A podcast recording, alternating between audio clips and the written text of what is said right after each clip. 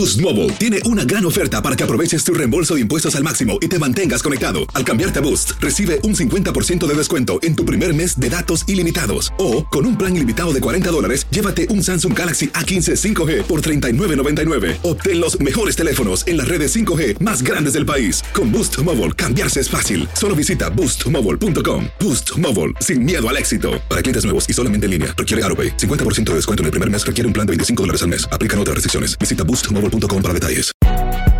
Si no sabes que el Spicy McCrispy tiene Spicy Pepper Sauce en el pan de arriba y en el pan de abajo, ¿qué sabes tú de la vida? Para, pa, pa, pa. Cassandra Sánchez Navarro junto a Catherine Siachoque y Verónica Bravo en la nueva serie de comedia original de VIX, Consuelo, disponible en la app de VIX ya. Hola, soy Borja Voces y te doy la bienvenida al podcast de Edición Digital. Con muchísimo gusto, Carolina Sarasa en este ya. A continuación escucharás las noticias más importantes del día.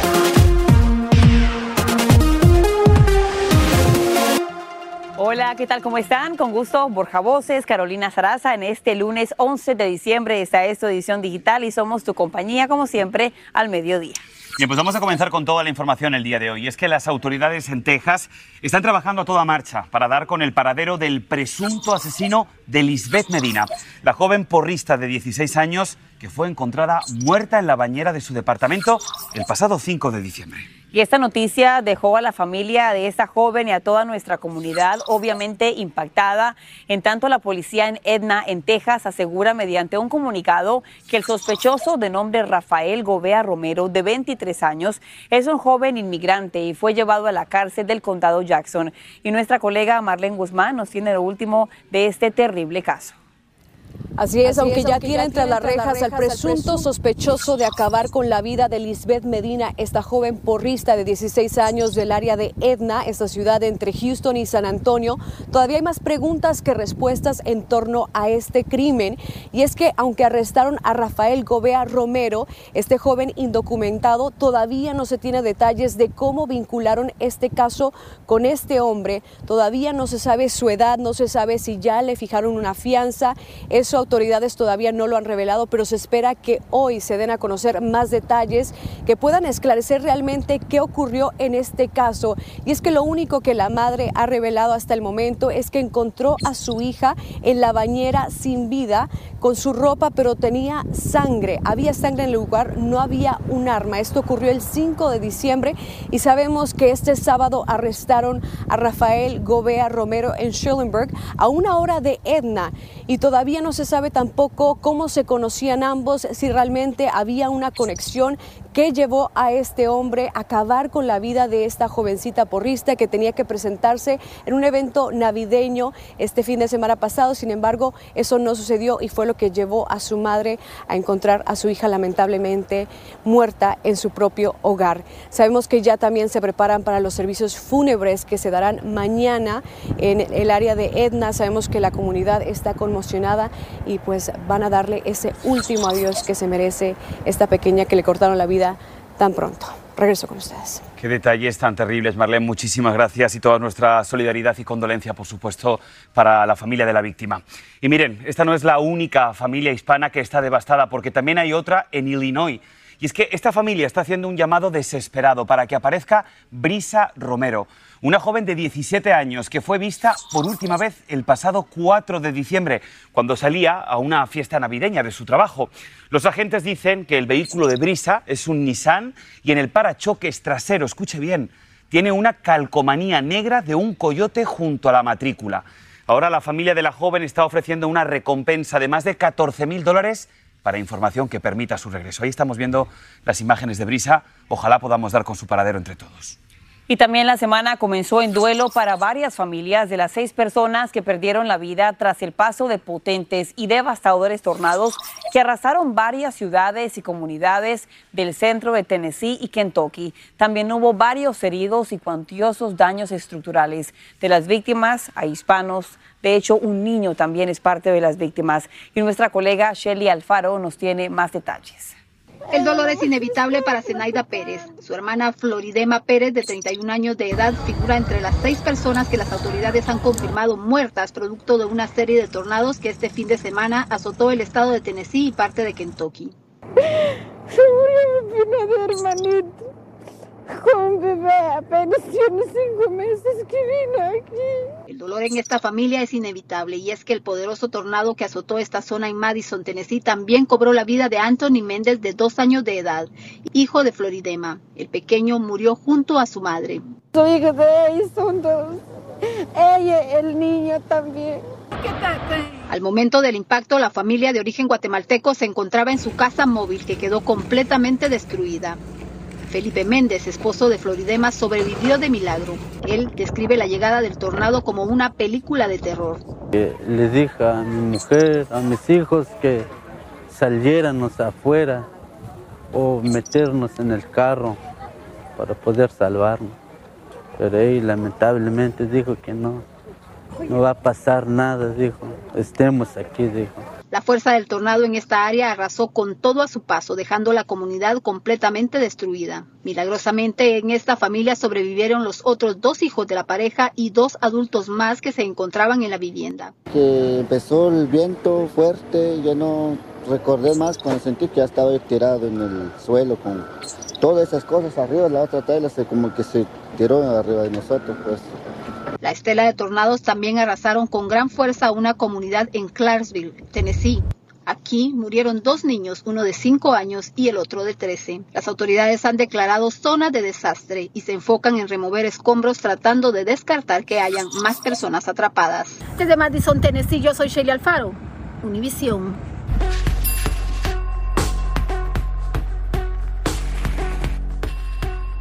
Y vamos con más noticias con lo que debes saber a esta hora. Comenzamos. El expresidente Trump dijo en sus redes sociales que no testificaría hoy en su juicio por fraude civil en la ciudad de Nueva York. Bueno, se esperaba que lo hiciera en su propia defensa después de que los fiscales lo interrogaran en noviembre. Y ojo con esto porque ha causado mucho revuelo. Y es que durante una gala republicana en Nueva York este fin de semana, Trump, una vez más, reiteró que de ganar la presidencia se convertiría en dictador el primer día. Y hablando del expresidente Trump, que acapara titulares en todo el mundo, vamos a hablar, y son buenas noticias para él, porque encuestas nacionales lo siguen poniendo primero. En un reciente sondeo de la cadena CNN, el exmandatario aventajaría al actual presidente, a Joe Biden, en dos estados clave. Te hablo de Georgia. Allí los votantes registrados dicen que prefieren al presidente Trump 49% con respecto a Biden, que es el 44%. Ahora, en otro estado clave, como digo, Michigan, también está en la delantera el expresidente Trump con un 50% y Biden con un 40%. Cambiando totalmente de tema, se alistan los preparativos para darle el último adiós a María Consuelo Loera Pérez la madre del Chapo Guzmán, quien murió este fin de semana a los 94 años de edad por causas naturales en una clínica de Culiacán. Según reportes, Loera Pérez será enterrada en Badiraguato, Sinaloa, donde nacieron todos sus hijos. Pues imagínate cómo está él privado de la libertad y sin haber visto a su madre durante los últimos 7, 8 años. De acuerdo con este abogado, Consuelo Loera llegó a pedirle al expresidente Trump una visa humanitaria para visitar a su hijo preso en una cárcel de Estados Unidos. Cambiando de tema, pero radicalmente, este 12 de diciembre se festeja el aniversario número 492 de la aparición de la Virgen de Guadalupe en el Cerro del Tepeyac en México. Y como cada año, miles de peregrinos realizan largos trayectos para llegar hasta la Basílica de la Virgen Morena con el ánimo de agradecerle o pedirle un milagro. Y nuestro colega Eduardo Meléndez justamente está allá con toda la gente y nos tiene más detalles. Eduardo, adelante. Gracias a todos, muy buenas tardes. Miren, miles y miles de peregrinos avanzan ya por esta, que es eh, Calzada de Guadalupe, la antesala a la Basílica de Guadalupe para esta gran celebración. Ni el frío, ni la lluvia, ni los dolores, ni los desvelos han impedido que por cientos y miles se desplacen para entonar hoy en la noche las mañanitas a la Virgen de Guadalupe. ¿De dónde viene, Juan? De San Miguel no. Oiga, hay mucho que agradecer, hay mucho que pedirle a la Virgen. Sí, salud y trabajo es más importante. Salud y trabajo y seguridad, ¿verdad? Sí. Perfecto, pues continúe usted. Miren, aquí vienen también cargando pues imágenes eh, de la Virgen hermosas, bellas, que son colocadas eh, seguramente en sus domicilios o en sus lugares de trabajo. ¿Dónde colocan a la Virgen? En nuestro hogar. En su hogar. ¿De dónde vienen ustedes? De San Miguel Cano. De San Miguel también. Oiga, ¿y usted qué le pide a la Virgen de Guadalupe o qué le ofrece a la Virgen de Guadalupe también? La salud, ¿no? Es lo primero. La salud y la economía. Perfecto. Ha sido un día de mucha lluvia, de frío, pero nada impide que vengan a la celebración. No. Perfecto. Gracias, gracias a todos. Continúen. Miren, así las cosas eh, siguen llegando por decenas, centenas, miles de peregrinos, no solo de aquí de la Ciudad de México, del interior de la República. Es lo que les tengo desde la Ciudad de México. A todos muy buenas tardes. Este es el podcast de Edición Digital, con noticias sobre política, inmigración, dinero, salud y mucho más.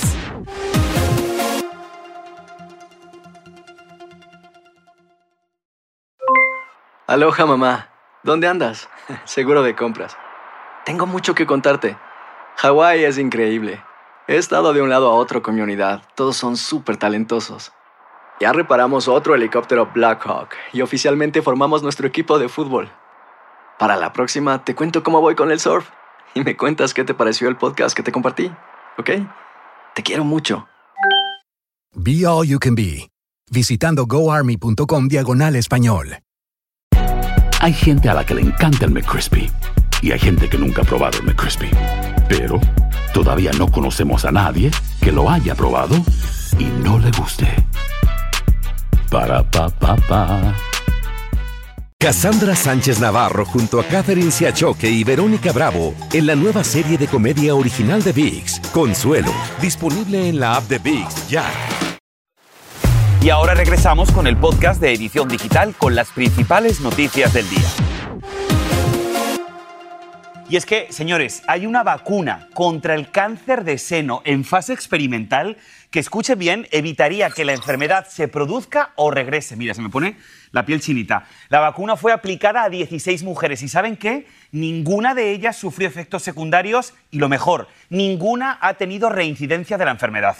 Tremendo regalo navideño sería. Ahora escuchen los siguientes datos. El cáncer de seno ataca cada año aproximadamente 240 mil mujeres, de las cuales unas 42 mil pierden la batalla, es decir, pierden la vida, mientras que también afecta a los hombres. Unos 2 mil hombres son diagnosticados y unos 500 mueren cada año. Y para entender más acerca de esta noticia, que como bien dice Borja, da tanta esperanza, nos conectamos en vivo con el doctor Joseph Barón. Doctor, bienvenido como siempre a la edición digital. Le pregunto lo siguiente, con lo que se sabe hasta este momento, ¿cómo funcionaría esta vacuna?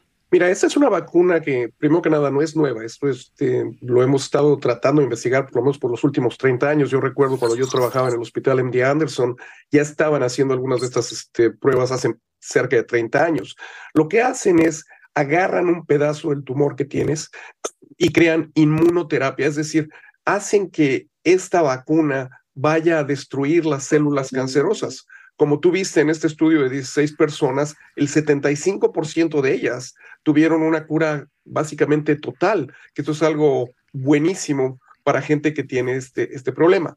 Esto es un estudio en fase 1, es decir, acabamos de empezar, todavía va a haber muchos estudios adicionales y se espera que en los siguientes 5 a 10 años esta ya va a ser una terapia que sea un poquito más común para este tipo de pacientes.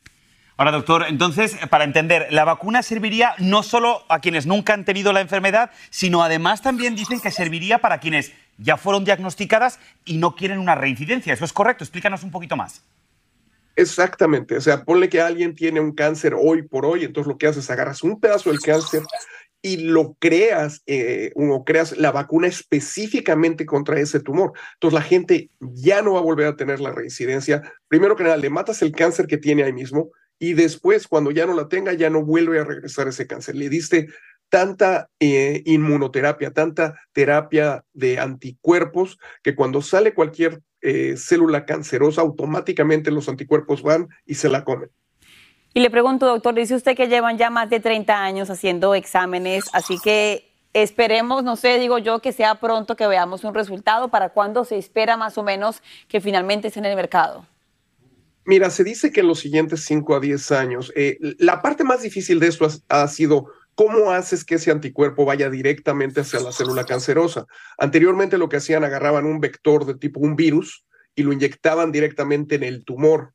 Ahora lo que están haciendo es dártelo como, como un anticuerpo eh, de manera intravenosa para que se vaya directamente hacia las células, o sea, como que ya sabe a dónde ir, por qué camino se tiene que ir. Esa fue la parte más difícil y es por eso que ha tomado tantísimo tiempo. Bueno, pues doctor Josep Barón, muchísimas gracias por la explicación. De verdad que tenemos todos los dedos cruzados y ojalá que sí, que pudiéramos hablar del fin de este cáncer que se ha llevado a demasiadas mujeres y también a muchos hombres. Muchísimas gracias, doctor Barón. Doctor, gracias. Cambiando de tema, por esta época del año no solamente los consumidores están detrás de las tarjetas de regalo, también Borja, los estafadores que las buscan para robarse la información y dejarla sin dinero. Nuestra compañera Eliangélica González nos tiene consejos que nos pueden ayudar a todos. El espíritu de la generosidad está a flor de piel en estas fechas y la mejor manera de expresarlo es con una tarjeta de regalo. Pero todo cambia al descubrir que lo único que logramos obsequiar fue el plástico porque el dinero se fue al bolsillo de un desconocido. La estafa funciona así. El delincuente toma la tarjeta, raspa la barra de seguridad que tapa el código, se lo apropia, lo cubre de nuevo y devuelve la tarjeta al estante de donde la tomó para que cualquier incauto la compre y deposite los fondos que después el delincuente disfruta con el mínimo esfuerzo. Es la estafa de la tarjeta de regalo física, como la llaman los expertos en fraude. Los gerentes de las tiendas la conocen muy bien y admiten que es mucho más frecuente en esta época del año. El delincuente puede rasgar el reverso y robarse el código o escanear el código de barras y esperar que alguien la compre para gastarla de inmediato. La Asociación Americana de Retirados registra que una de cada cuatro personas estafadas con tarjetas de regalo ha sufrido este delito en particular, pero hay una manera de adelantarse a los timadores de oficio, revisar la tarjeta antes de comprarla para asegurarse de que el envoltorio oculta correctamente los números del PIN es una de ellas. Si tiene rasgaduras o rayas en el reverso, repórtela. La mejor manera de evitar una estafa con tarjetas de regalo es comprarlas por Internet en una tienda de confianza debidamente verificada como un sitio seguro para hacerlo. Y si finalmente fuiste víctima de este fraude, solo tienes que llamar al número telefónico que tienes en el reverso de la tarjeta o reportarlo en la misma tienda. Los supervisores están buscando la manera de hacer mucho más segura la venta de este tipo de tarjetas de regalo para que tú no tengas que pasar por un mal rato. Ojalá lo logren. Vuelvo contigo al estudio. Bueno, y como siempre, ya no es una excusa decir, no sé qué regalarte, dinerito. Ojalá que la tarjeta de regalo. ojalá que la tarjeta regalo que te dé no sea fraude. ¿eh? No me la hayan clonado. Por si acaso siempre está Cel, hay muchas opciones. Ay, Dios mío.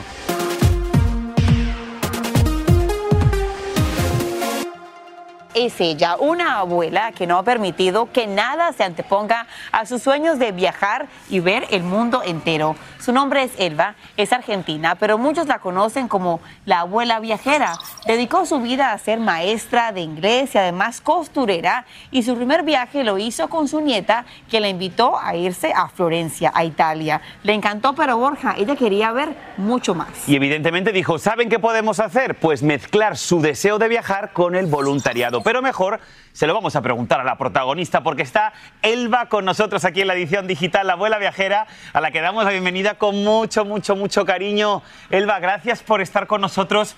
Cuéntenos cómo nace en su ser ese arduo deseo de decir, yo quiero viajar, quiero conocer el mundo, pero quiero también dedicarme al voluntariado. ¿Cómo es esa mezcla, Elba? Explíquenoslo usted en sus palabras. Les cuento. Eh, justamente mi nieta, Sofía, que es un poco la ingeniera de todo esto, porque me invitó a, a que volviera a Europa y me dice, vos encárgate de los pasajes y yo te voy a ayudar a hacer un voluntariado. Una experiencia más linda que otra. Óigame, señora Elba, y cuénteme, usted ha viajado por todas partes del mundo. ¿Cuántos países ha conocido? ¿Cuántos le faltan? Y de todo lo que ha visto, ¿qué es lo que más le ha gustado? Bueno, me quedé enamorada de Barcelona. Mm. Me impresionó Londres. Me encantó Palma de Mallorca porque yo la disfruté como si hubiera tenido una buena billetera. Es un sueño cumplido de la vida, porque yo toda la vida quise viajar, pero no pude. Doña Elba, déjame decirle algo. Para todas esas personas que, como usted dice, a lo mejor no han podido cumplir sus sueños al principio, pero lo están cumpliendo ahora con la edad que usted tiene, ¿cuál sería el mejor consejo para ellos, doña Elba? Yo tengo colegas que han viajado y otras no han viajado. Entonces yo les digo que si no pueden viajar al exterior, bueno, que vayan al pueblito cercano de, su, de su ciudad, que busquen cumplir los sueños, porque los sueños si uno le pone gana y voluntad, se cumplen. No son fáciles, pero son hermosos. Ay, nos encanta su historia y ojalá que más de una persona haya quedado inspirada como quedamos aquí en la edición digital. Que tenga un buen día y también feliz viaje para cuando una vez más tome sus maletas. Gracias. Oh, qué bonita historia. Bueno, pues fíjate, hablando de viajes, si planeas viajar por tierra en esta Navidad, prepárate, te van a acompañar 104 millones de personas que están planificando también viajar en automóvil entre el día 23 de diciembre y el día de Año Nuevo. Esta cantidad es mayor a la del año pasado, pero aún es inferior a las cifras previas a la pandemia. Esto según datos de la Asociación Americana de Automovilismo, más conocido como AAA. Yo soy parte, Borja, de esa estadística buen ahora. Viaje, buen viaje. Cambiando de tema, mucho cuidado a quienes están siempre haciendo consultas médicas al famoso ChatGPT. Y es que la Universidad de Long Island realizó un estudio según el cual de las 39 preguntas médicas de la vida real, el famoso ChatGPT solamente dio respuestas precisas a 10 de ellas. Las 29 restantes las respondió de forma incompleta, otras de forma imprecisa y el resto ni siquiera Borja las contestó. Así que mejor, como siempre, consúltelo directamente con su médico. Y así termina el episodio de hoy del podcast de Edición Digital. Síguenos en las redes sociales de Noticiero Univisión Edición Digital y déjanos tus comentarios. Como siempre, muchas gracias por escucharnos.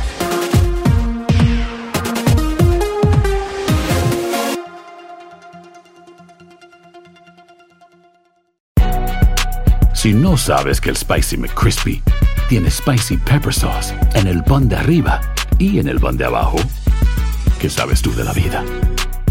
Para, pa, pa, pa. Cassandra Sánchez Navarro junto a Catherine Siachoque y Verónica Bravo en la nueva serie de comedia original de VIX, Consuelo, disponible en la app de VIX ya.